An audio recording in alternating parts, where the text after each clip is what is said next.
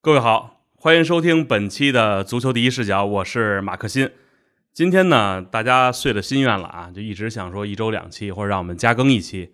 我其实本来也不想加更，就不给各位老师添麻烦。但是后来你说这欧冠这么是吧，如如火如茶是吧？大家这怎么也得这这加一期，咱不说不合适啊。那今天呢，啊还是劳烦两位老师，骆明老师、林良锋老师，二位好。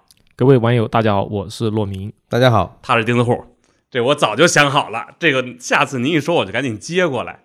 这个叫无缝连接。咱们得说说欧冠啊，这个确实这几场比赛。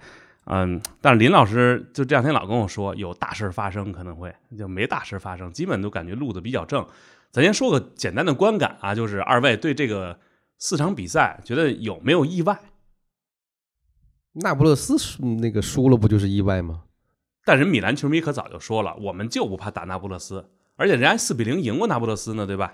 那你四比零赢那不勒斯那个，你明摆的看的是那不勒斯就是备战欧冠那。那个比赛里头，其实，呃，可以这么说吧，你按照通俗的说法是吧，攒点人品，把这个比赛呢当成一个走过场是吧？轮换这个很正常。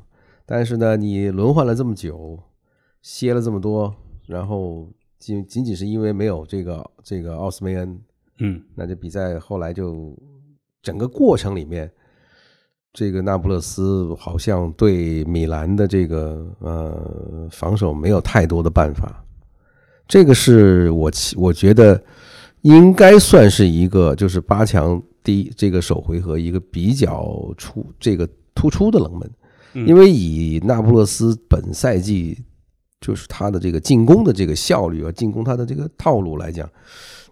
打法很丰富，是吧？这个有一个这么这个啊，K K 这么这么出色的一个边锋，然后呢，还有一个这么好的中锋。那他其实并不是所有的比赛、所有的进球都是围绕这两个人，是吧？还有别的人。但是呢，这一次没有奥斯梅恩的情况下，那不勒斯的这个进攻就跟啊，至少在之前的是吧，大半个赛季有这么大的差距，这个我觉得就比较意外了。